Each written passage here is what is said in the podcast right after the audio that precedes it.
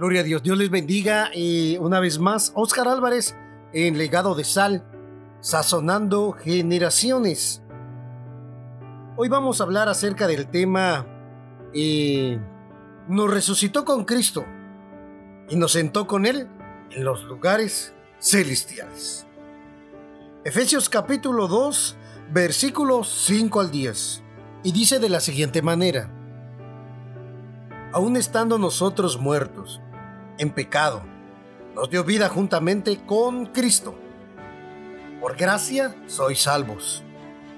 Y juntamente con Él nos resucitó y asimismo nos hizo sentar en los lugares celestiales con Cristo, para mostrar en los siglos venideros las abundantes riquezas de la gracia en su bondad, para que con nosotros en Cristo Jesús, porque por gracia sois salvos, por medio de la fe, y no de vosotros, pues es don de Dios. No por obras, para que nadie se gloríe. Porque somos hechura suya, creados en Cristo, creados en Cristo Jesús, para buenas obras, las cuales Dios preparó de antemano para que anduviésemos en ellas. Aleluya.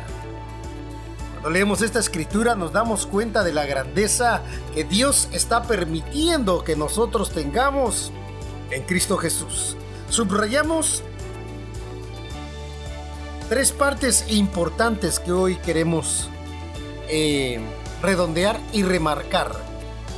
Primera, juntamente con Cristo. Con Él. Juntamente con Él. Y también con Cristo Jesús.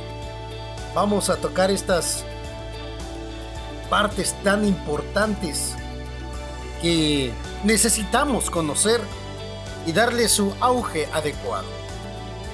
Usted se preguntará, ¿cómo logró Cristo nuestra salvación? Según el versículo 5 y 6, dice, aún estando nosotros muertos en pecados, nos dio vida con Cristo. Entre paréntesis, por gracia sois salvos. Note, para consumar nuestra salvación, Cristo se hizo uno con nosotros. Se identificó completamente con nosotros los pecadores. Usted puede ver un dejo de empatía de Cristo con el hombre. Por eso era necesario que Jesucristo se hiciera hombre, para que entendiera él a cabalidad todas las tentaciones y debilidades que nosotros como hombres padecemos por causa del pecado. Vamos a identificar algunos puntos importantes que me gustaría usted que me acompañara y que pusiera atención en cada uno de ellos. Vamos a ver el punto número uno. Se identificó con nuestra humanidad haciéndose hombre. Esto lo vamos a ver en Juan capítulo 1 y versículo 14.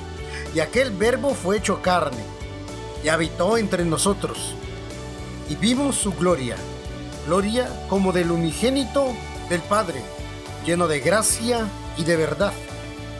Pero veamos ahora Hebreos 2.14.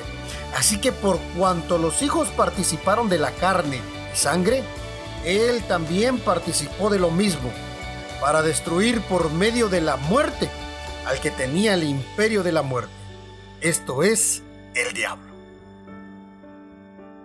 Qué grande es nuestro Dios. Veamos el punto número 2. Se identificó con nuestra debilidad, haciéndose carne. Bueno, lo encontramos en Romanos capítulo 8 y versículo 3. Porque lo que era imposible para la ley, por cuanto era débil por la carne, Dios enviando a su Hijo en semejanza de carne, de pecado y a causa del pecado, condenó al pecado en la carne.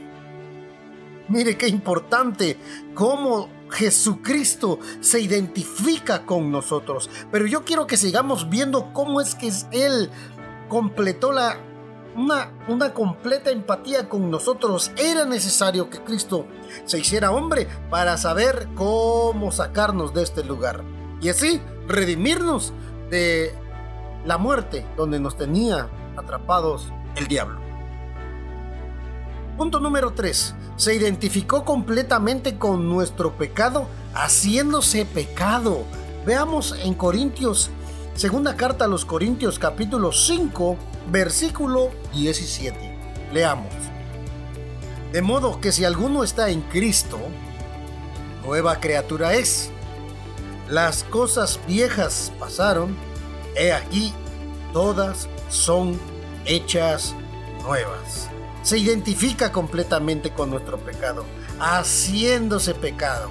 Mire, de modo que si alguno está en Cristo, nueva criatura es. Las cosas viejas pasaron, he aquí, todas son nuevas. Aleluya. Mire en el punto 4, Él se identificó con nuestra maldición, haciéndose maldito en la cruz. Mire, note esto. Gálatas 3:13. Cristo nos redimió de la maldición de la ley. Hecha por nosotros maldición. Porque está escrito, maldito todo el que está, todo el que es colgado en un madero. Lo repito, Cristo nos redimió de la maldición de la ley. Hecho por nosotros maldición porque está escrito, maldito todo el que es colgado en un madero. Cristo se identificó con el hombre de tal manera que tomó el lugar que le correspondía al hombre. Veamos el punto siguiente. Se identificó con nuestro castigo sufriéndolo en nuestro lugar. Cuando leemos Isaías 53, el 5 y el 4 vemos algo importante. Ciertamente, llevó Él nuestras enfermedades y sufrió nuestros dolores. Y nosotros le tuvimos por azotado, por herido de Dios y abatido. Cuando leemos estas palabras y vemos cómo Jesucristo ha permanecido en nosotros y ha puesto Él enfrente de nosotros para que el castigo que nos correspondía lo tomara Él. Es de gran alivio saber que tenemos un Dios tan lleno de misericordia. Mire cómo dice el 5, mas el herido fue por nuestras rebeliones, molido por nuestros pecados. El castigo de nuestra paz fue sobre él y por su llaga fuimos nosotros curados. Qué grande, qué grande es nuestro Dios. Cuando nosotros vemos esto no podemos decir cuán grande es nuestro Dios y cuán lleno de misericordia. Se identificó con nuestra muerte, muriendo nuestra muerte. Veamos Hebreos 2.9. Pero vemos aquel que fue hecho un poco menor que los ángeles, a Jesús, coronado de gloria y honra, a causa del padecimiento de la muerte, para que la gracia de Dios gustase la muerte por todos. Él murió por nosotros. Nosotros ya estábamos muertos y para que no tuviéramos esa muerte segunda, él murió por usted y murió por mí y murió por todo el mundo, porque dicho sea de paso, se revela el misterio escondido en Juan 3:16, donde dice, porque de tal manera amó al mundo que dio a su Hijo unigénito, para que todo aquel que cree en Él no se pierda, mas tenga vida eterna. Pero veamos el siguiente punto. Cuando Él fue crucificado, nuestro viejo hombre fue crucificado con Él. Note con Él. Vamos a ver Romanos capítulo 6, versículo 6. Sabiendo esto, que nuestro viejo hombre fue crucificado juntamente con Él, para que el cuerpo del pecado sea destruido, a fin de que no sirvamos más al pecado.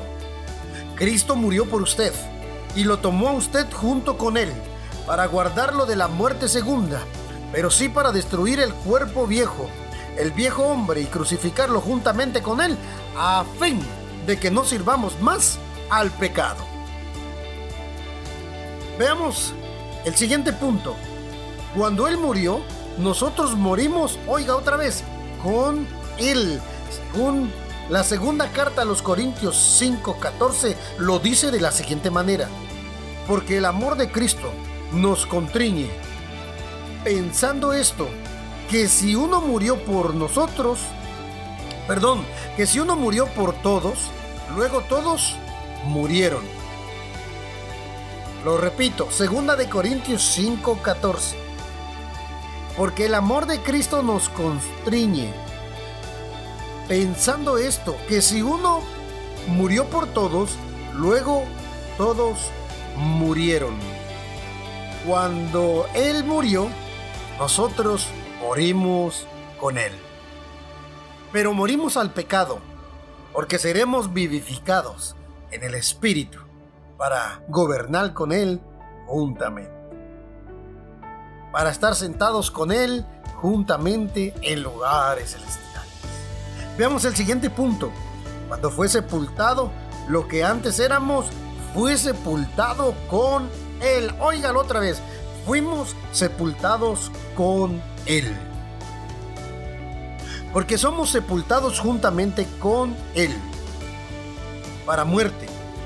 Por el bautismo.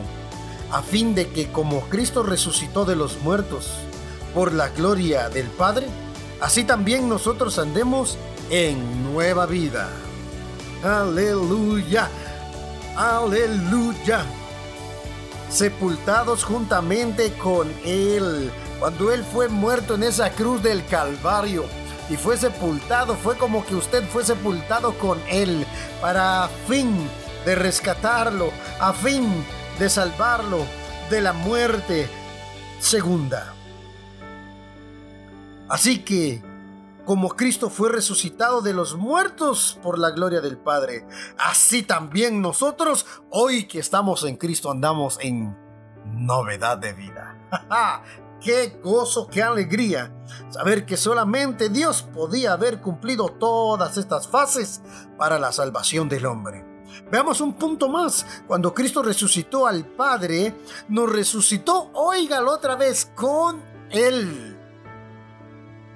En Efesios capítulo 2 y versículo 5, dice, aún estando nosotros muertos en pecados, nos dio vida juntamente con Cristo.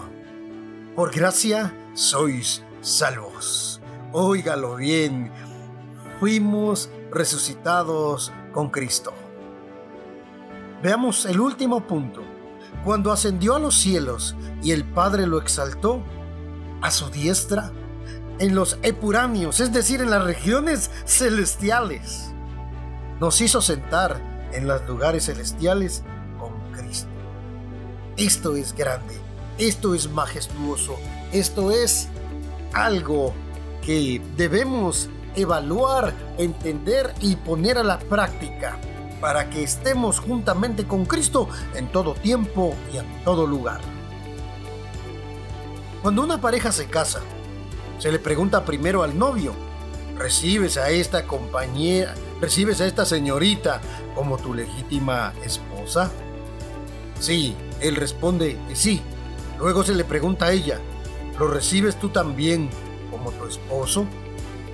Una vez que ambos dan su consentimiento, se les declara marido y mujer, una sola carne. Del mismo modo, Cristo dijo sí cuando el Padre le preguntó si estaba dispuesto hacerse uno con nosotros y morir por nuestra salvación. Y nosotros dimos nuestro sí cuando oímos el Evangelio y confesando a Jesús como Señor, nos bautizamos para unirnos a la muerte y a la resurrección con Cristo. Vea qué importante es todo esto. En los primeros versículos, en el 5 y el 6 de Efesios que leímos, la expresión clave describe nuestra unión con Cristo. Es juntamente. Lo repito, en los versículos 5 y 6 la expresión clave que describe nuestra unión con Cristo es juntamente con Cristo o juntamente con Él. Los verbos principales son nos dio vida, nos resucitó y nos hizo sentar. Una traducción literal del griego sería nos convivificó. Lo repito, una traducción literal del griego sería nos convivificó con Cristo. Nos resucitó y nos co-sentó. Observemos que estos verbos están todos en un tiempo pasado. Nosotros estamos espiritualmente muertos, pero al unirnos a Cristo, Dios dio vida, es decir, nos resucitó y nos hizo sentar en lugares celestiales, en los epuráneos con Él. En el presente nosotros somos uno con Cristo. Nuestro espíritu es uno con su espíritu. Una primera carta de los Corintios, su capítulo 6 y su versículo 17 dice, pero el que se une al Señor, un espíritu es con Él. Aunque con nuestro cuerpo aún estamos en la tierra, en nuestro espíritu hemos sido sentados con Cristo en lugares celestiales. En Cristo vemos como el capítulo 1 de Efesios, al versículo 14, nos dice cómo nosotros hemos sido bendecidos con bendiciones espirituales en Cristo. Bendito sea el Dios y Padre de nuestro Señor Jesucristo, que nos bendijo. Oiga, cómo es un tiempo pasado, que nos bendijo con toda bendición espiritual en los lugares celestes en Cristo. Cuando Cristo fue bendecido, todo el que llega a Cristo es bendecido también. Cristo en nosotros, nótelo, Cristo en nosotros. Efesios 1, 18 al 19 dice esto alumbrando los ojos de vuestro entendimiento, para que sepáis cuál es la esperanza a que Él os ha llamado y cuáles son las riquezas de su herencia en los santos. Vea cómo Cristo es en nosotros, con nosotros y con Cristo. Según Efesios capítulo 2, 5 al 6 dice, aún estando muertos en delitos y pecados, nos dio vida juntamente con Cristo es decir, por gracia sois salvo. Son las tres frases que expresan nuestra unión con Cristo por el Espíritu Santo. Qué interesante es esto. Saber todas estas cosas usted lo va a llenar en sabiduría y saber que usted ya ha sido bendecido en Cristo Jesús y juntamente con Él ha sido muerto, juntamente con Él ha sido resucitado y con Él coheredero de todas las bendiciones espirituales están en Cristo Jesús. Nosotros vivimos en una doble dimensión. Una es la física y otra es la espiritual. Hablábamos que estos son dos escenarios que se llevan en el mismo tiempo y en el mismo lugar. Físicamente estamos en la tierra. Vivimos rodeados de situaciones y circunstancias humanas y terrenales y dentro de un cuerpo mortal. Tenemos deberes y responsabilidades terrenales que atender con diligencia y esmero. Estamos sujetos al cansancio, al hambre, a las enfermedades, aún a la muerte física. Cuando nuestro hombre exterior se desgasta, se deteriora, nos vemos expuestos a peligros, al sufrimiento, al dolor, a la debilidad Nuestro vaso sigue siendo de barro, pero en nuestro interior estamos sentados en Cristo, en lugares celestiales.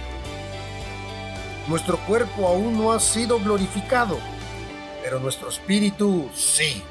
Espiritualmente estamos en la gloria, sentados con Cristo, en plena comunión con el Padre en el mismo lugar santísimo. Somos los admiradores del Cordero. Somos los fans, somos sus seguidores y nosotros lo ponemos en un plan Facebook. somos sus seguidores, somos los que ponemos likes a la palabra de Dios y a todo lo que en lo que participamos en esta fiesta celestial, juntamente con los que ya han sido redimidos y los ángeles del Señor. Oramos sin cesar, damos gracias siempre por todo y en todo. Tenemos en nuestro espíritu una eterna canción. El Cordero fue inmolado y es digno de toda alabanza. Lo repito, esta canción es eterna y nosotros, el Cordero que fue inmolado, es digno de toda alabanza. Vivimos maravillas por lo sublime gracia de nuestro Padre. Cristo es nuestra vida, nuestra fortaleza, nuestra alegría. No nos alcanzan las palabras para expresar nuestra gratitud a Dios. ¿Qué necesitamos hacer para, para experimentar esta vida? Se preguntará usted. Esta vida de gloria aquí en la tierra. ¿Qué necesito hacer para experimentar esta vida de gloria aquí en la tierra? La respuesta es nada. Todo ha sido hecho.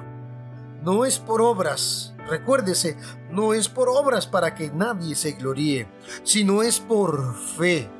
Jesús ya lo hizo. Todo lo hizo Jesús por nosotros. Nos toca solo creer. Si creyeres, verás la gloria de Dios.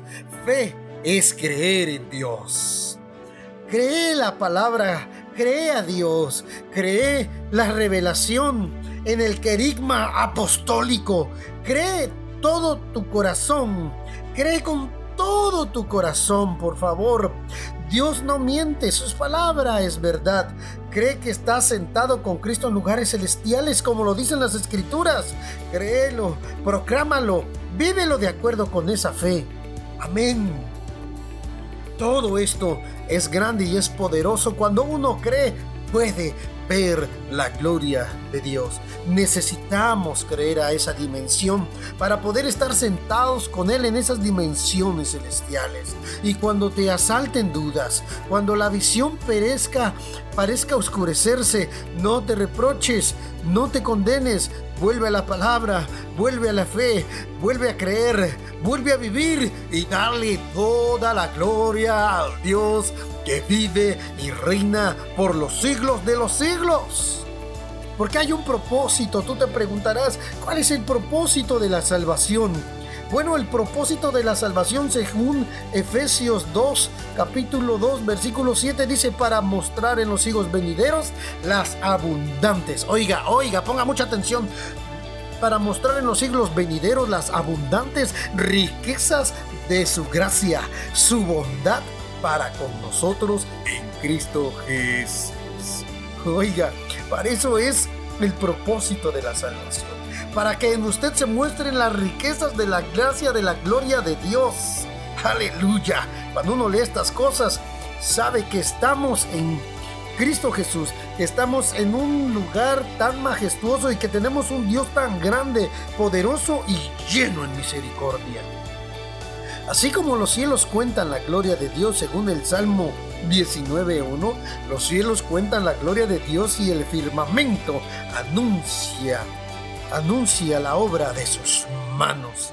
Y la creación revela la grandeza, el poder y la sabiduría de Dios, como dice Romanos 1.19. Mire cómo dice, porque lo que Dios, por lo que, por lo que es de Dios, Perdón, voy a buscarlo bien que no, no lo estoy encontrando. Ok, vamos, ya lo tenemos. Porque lo que de Dios se conoce le es manifiesto.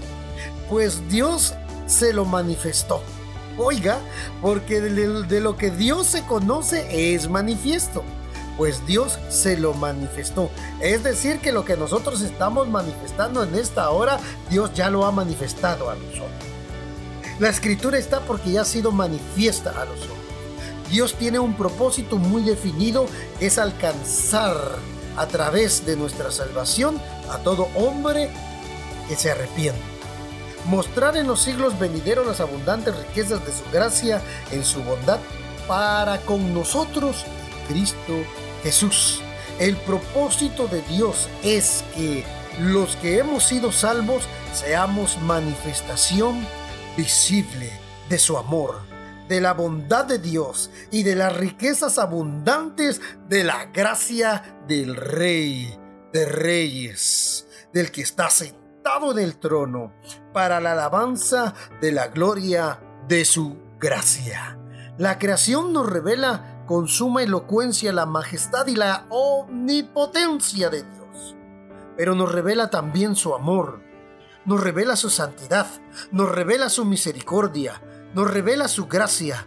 Dios quiso que fuese la iglesia la que manifestara a los siglos venideros. Oiga, nosotros somos los que manifestaremos a los siglos venideros sus virtudes morales y la inmensa grandeza de su gracia, su amor, su sabiduría y todo lo que tenemos escrito y hemos mencionado ya. Observemos que en el versículo 7 de Efesios 2, para mostrar en los siglos venideros las abundantes riquezas de su gracia, en su bondad, para con nosotros en Cristo Jesús. Qué importante saber todas estas cosas.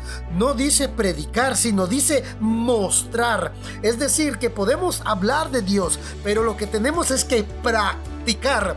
Usted no, cuando predica, convence, pero cuando practica, arrastra. Es decir, que lo que usted hace es mucho mejor que lo que usted dice. Nosotros somos la luz del mundo. Cuando en nuestro carácter y la vida cotidiana mostramos a los que nos rodean las virtudes de Cristo, estamos revelando al mundo la gloria del Señor. El plan de Dios es que su iglesia sea la exposición internacional de las riquezas de la gracia de Dios en Cristo Jesús a fin de que en los siglos venideros la tierra sea llena del conocimiento de la gloria de Dios como está escrito en Habacuc 2.14. Cada, cada salvo es un trofeo de la obra redentora de Cristo. Pero es la iglesia en su conjunto la que a través de su unidad, su calidad de vida, su amor, su humildad, su bondad, su santidad, sus buenas obras, su generosidad, su justicia. Manifestará al mundo las virtudes invisibles de Dios. Se preguntará, oye hermano Oscar, pero ¿cómo obtenemos esta salvación? Bueno, hay salvación para todos y está aquí la respuesta, porque por gracia sois salvos mediante la fe y no por vosotros, pues es don de Dios según Efesios 2.8. O sea que tú no tienes que hacer nada, lo único que tienes que hacer es creer. Si tú todavía no eres salvo, solamente cree que lo que estamos diciendo es una realidad. Es muy importante que cada uno de nosotros tengamos la seguridad de nuestra salvación. El apóstol Pablo repite dos veces, por gracia sois salvos. Y lo dice en el versículo 8. Por gracia sois salvos por medio de la fe y no, y no de vosotros, pues es don de Dios. Y en el versículo 5 lo dice, aún estando muertos en delitos, en pecados, nos dio vida juntamente con Cristo, no por gracia. Por gracia sois salvos. ¿Qué significa ser salvos? Bueno, podemos eh, sintetizarlo básicamente en tres aspectos. 1. En cuanto al pasado, saber que nuestros pecados han sido perdonados por la sangre de Cristo. 2. En cuanto al presente, no vivir una vida de pecado, no hacer nuestra voluntad, sino la voluntad de Dios, y ser transformados día tras día a la imagen de Jesucristo. Y tres, en cuanto al futuro, saber que por tener al Hijo de Dios, es decir, a Jesucristo, tenemos vida eterna. Cuando llegue la muerte o cuando Cristo vuelva, estaremos con Él y no en la condenación eterna. Oiga que es bien importante. Si usted todavía no es salvo, hoy es un tiempo propicio para usted y haremos una oración al término de esta prédica. Es importante alcanzar esta salvación por nuestros medios. Es imposible, porque nosotros no podríamos alcanzarla. Es imposible alcanzar esta salvación por nuestros medios o por nuestras obras. No hay nada que podamos hacer para merecer el perdón de nuestros pecados y la vida eterna. Nadie puede salvarse por sus propios esfuerzos, ni por practicar ninguna religión, ni siquiera la religión cristiana. Nadie puede salvarse por procurar guardar los mandamientos de la ley de Dios. Pues todos hemos pecado y estamos condenados por la ley de Dios. Pues todos hemos pecado por eso dice, y esto no es de vosotros, pues es don de Dios. La salvación es un regalo de Dios y solo se puede recibir como regalo. En este texto hay dos palabras claves, gracia y fe. ¿Cuál es el único medio para ser salvos? Bueno, la gracia. Por gracia sois salvos, dice, ¿verdad que sí lo leímos? En el capítulo 8 de Efesios 2 y del capítulo 5 lo repite y lo reitera. Sí, perdón, versículo 5 y versículo 8 lo menciona y lo corrobora prácticamente. La gracia de Dios nos proveyó un Salvador. Ese Salvador cargó nuestros pecados, murió en nuestro lugar, fue sepultado y resucitó al tercer día, fue exaltado a la diestra del Padre y proclamado Rey de Reyes y Señor de Señores. Él logró una salvación que podía abarcar a toda la humanidad y que de hecho la abarca, pero que se hace efectiva solo en los que creen. Fuera de Él no hay salvación. Hoy Jesucristo tiene poder para salvar a cualquier pecador, no importa cuán arruinado o destruido esté. Y todo esto únicamente por gracia. Notemos, ¿cuál es la, la condición para ser salvos? ¿Hay una condición? Sí, ¿Cuál es la condición para ser salvos? Bueno, somos salvos por medio de la fe. Romanos 10, capítulo 8 y versículo 9 dice de la siguiente manera. Romanos 10, 8 y 9 dice así. Mas, ¿qué dice? Cerca de ti está la palabra, en tu boca y en tu corazón. Esta es la palabra de fe que predicamos. Que si confesares con tu boca que Jesús es el Señor y creyeres en tu corazón que Dios te levantó de los muertos, serás salvo. Voy a leer el 10. Porque con el corazón se cree para justicia, pero con la boca se confiesa para salvación. Voy a seguir leyendo. Pues la escritura dice, todo aquel que en él creyere no será avergonzado, porque no hay diferencia entre judío y griego, pues el mismo que es el Señor de todos es rico para con todos los que le invocan, porque todo aquel que invocar el nombre del Señor será salvo. Y después viene escritura, ¿cómo pues invocarán? Aquel en el cual no han creído. Pero ese ya es otra cosa. Hoy te lo estoy predicando, hoy te estoy hablando de ese rey de reyes, de ese señor de señores, del que murió en la cruz del Calvario por ti se, y se hizo hombre y se despojó de toda su deidad para tomar tu lugar en la cruz del Calvario y fuera muerto, fuera muerto y sepultado juntamente contigo para que tú pudieras ser resucitado juntamente con él por medio de la gracia y el vehículo la fe. Notemos, la salvación es un regalo de gracia. La salvación es un regalo de gracia de Dios y lo recibimos mediante la fe. de todo corazón, reconociendo a Jesús como Señor, y nos redimimos ante su persona, entregándole todo lo que somos y lo que tenemos. De este modo colocaremos nuestra vida bajo su autoridad y llegamos a ser sus discípulos. Según el capítulo 11 de Hebreos, la fe es la respuesta total del hombre a Dios. Fe es creer a Dios, confiar en Él, obedecerlo y entregarnos completamente a su voluntad. Vamos cerrando esto. ¿Cuáles son las evidencias y el resultado de la salvación? Según Efesios capítulo 2 y versículo 10, dice de la siguiente manera. Yo quiero que usted me acompañe porque es importante que leamos esta porción bíblica.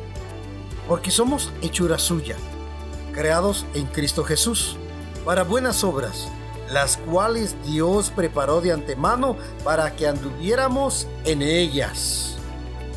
Estas son las evidencias. Mire, la primera evidencia de nuestra salvación es que nos convertimos en nuevas criaturas según la carta a los Corintios 5:17, de modo que si alguno está en Cristo, nueva criatura es.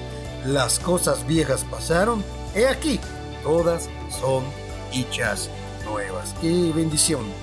Las cosas de la vieja vida, la mala conducta, los pecados, la rebeldía, las costumbres mundanas, las concupiscencias de la carne, la vana manera de vivir, se vuelven cosas del, del pasado.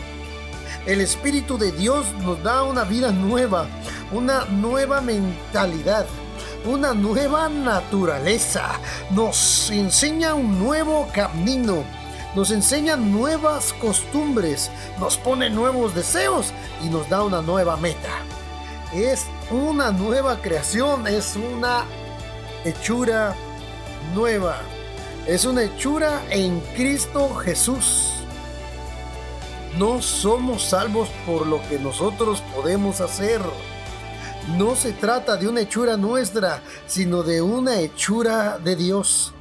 No es el resultado del esfuerzo del hombre, sino de la gracia de Dios que produce en nosotros un nombre nuevo en Cristo Jesús. Es importante que entendamos a cabalidad lo que estoy diciendo. No somos salvos por obras, sino para buenas obras. Esta obra salvadora de Dios produce como fruto buenas obras. Antes vivíamos una vida egoísta, pero ahora el amor de Dios ha sido derramado en nuestros corazones por el Espíritu Santo, según Romanos 5:5. Yo le voy a leer esta parte bíblica. La esperanza no avergüenza, porque el amor de Dios ha sido derramado en nuestros corazones por el Espíritu Santo que nos fue dado. Con ese amor en nosotros podemos amar a nuestro, a nuestro prójimo como a nosotros mismos. A nuestro alrededor hay muchos que sufren pobreza, necesidades, angustias, dificultades. Ante estas múltiples necesidades el amor de Dios produce en nosotros buenas obras a través de nuestro servicio al necesitado, manifestándonos al mundo el amor y la gracia de Dios. Las necesidades de nuestros semejantes son oportunidades definitivamente preparadas para que manifestamos para que manifestemos la divinidad de Dios al mundo en el amor de Dios en el amor de Cristo, en lo que Él nos ha dado. Todo esto encierra la iglesia. Todo esto encierra la gran salvación que nosotros hemos recibido de nuestro Señor Jesucristo. Todo esto es conocer la resurrección con Cristo y cómo ya fuimos sentados en lugares celestiales, en el epuráneo, en el terreno celeste, donde Dios habita pero recuerde que en esto también habitan las huestes y los principados y las potestades del enemigo. Por eso hemos, hemos sido sentados juntamente con Cristo para ser protegidos de todas estas entidades. Si tú aún no has recibido a Cristo, si tú aún no has sido salvo, Si tú aún estás muerto en delitos y pecados, esta es la hora de la resurrección de tu alma, de tu espíritu. Repite conmigo estas palabras. Señor Jesús, hoy por la palabra que he escuchado creo en mi corazón que Dios te resucitó de los muertos. Creo que tú fuiste sepultado y que al tercer día resucitó Dios de los muertos. Que tú eres mi Señor y mi Salvador. Te entrego mi vida y mi voluntad a tu cuidado.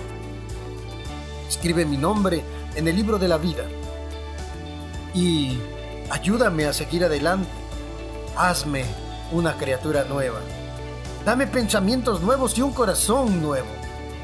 Gracias te doy Cristo Jesús porque hoy te confieso como mi Señor y mi Salvador, creyendo que Dios te resucitó de entre los muertos. Hoy seré salvo. Hoy invoco tu nombre por primera vez, rogándote que tu misericordia, tu amor, venga sobre mí. Gracias en esta hora. Amén y amén. Esto fue un programa más de Legado de Sal, sazonando generaciones. Regresamos el día de mañana. Hasta la vista. Nos vemos. Bye bye.